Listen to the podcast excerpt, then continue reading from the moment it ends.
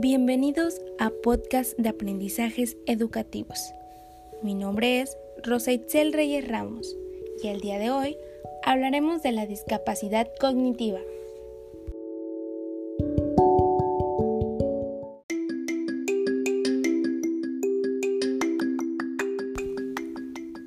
¿Qué es la discapacidad cognitiva?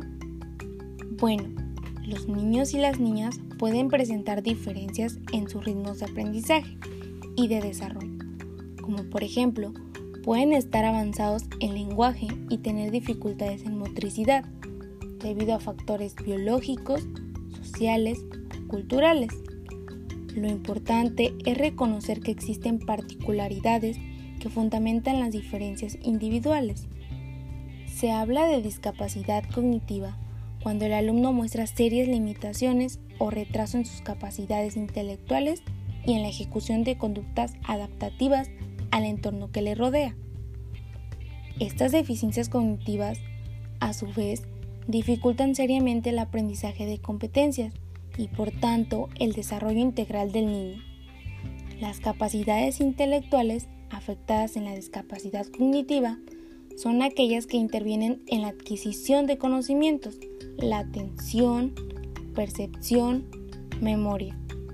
Además, el alumno tiene dificultades en tareas de razonamiento y de solución de problemas, problemas en el desarrollo de habilidades sociales y comunicativas, y es menos autónomo que un niño de su misma edad.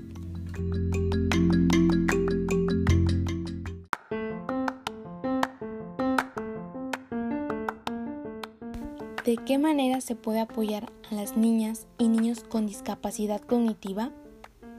En primer lugar, es necesario que piense que el niño o niña con discapacidad cognitiva tienen potencialidades que le permiten desarrollar diversas habilidades, por lo cual es necesario brindar la estimulación y apoyos adecuados.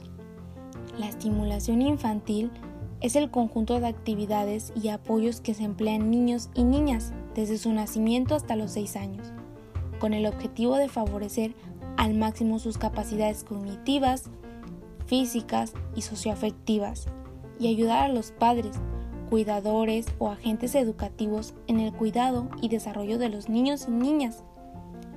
Los programas y actividades de estimulación se basan en los siguientes principios educativos. La educación ha de empezar desde los primeros días de vida del niño o niña con discapacidad cognitiva, ya que es el momento adecuado para moldear o estructurar su futura personalidad. El objetivo de la educación no consiste en acelerar o apresurar el desarrollo mental del niño o niña, sino aprovechar todo su potencial desde el principio. El desarrollo y el aprendizaje de los niños o niñas con discapacidad cognitiva en edad temprana requieren de actividades programadas como rutinas de aseo, juegos de repetición de las vocales, secuencias y órdenes sencillas de actividades como colorea el árbol y luego dibuja la casa, y de juegos didácticos con colores e imágenes, entre otros.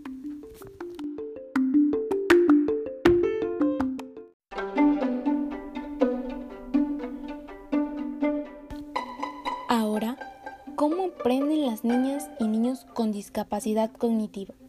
Los niños y niñas con discapacidad cognitiva requieren más tiempo para el aprendizaje de las competencias básicas, como leer y escribir, y de las actividades de autocuidado como comer, vestirse y bañarse. Cada niño o niña es diferente y por ende sus aprendizajes también. Es importante ir avanzando poco a poco desde actividades sencillas como reconocer la vocal hacia actividades complejas como reconocer el nombre, así como también partir de actividades cotidianas como asistir a una piñata ir a realizar el mercado para que el niño o niña se integre y desarrolle sus habilidades sociales.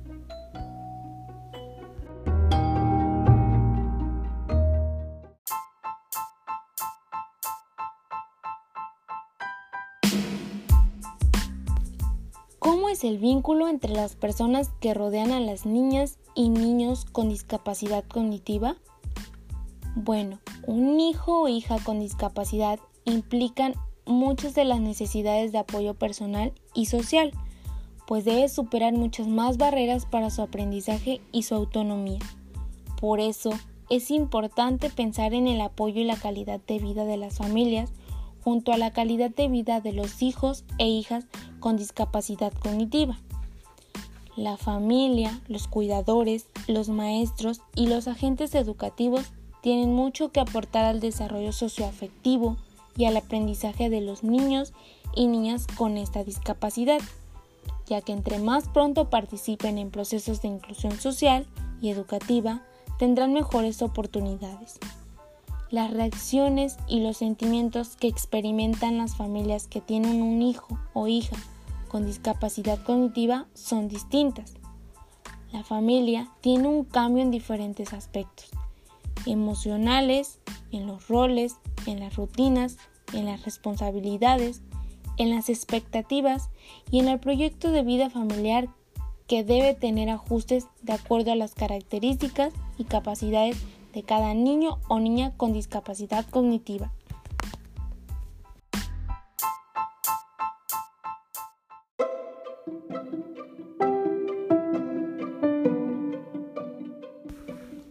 Finalmente, es importante apoyar a los niños con discapacidad cognitiva con ciertas actividades que puedan ayudarlos a obtener diferentes aprendizajes y desarrollar nuevas habilidades, y no hacerlos indiferentes, sino darles el apoyo para estimularlos.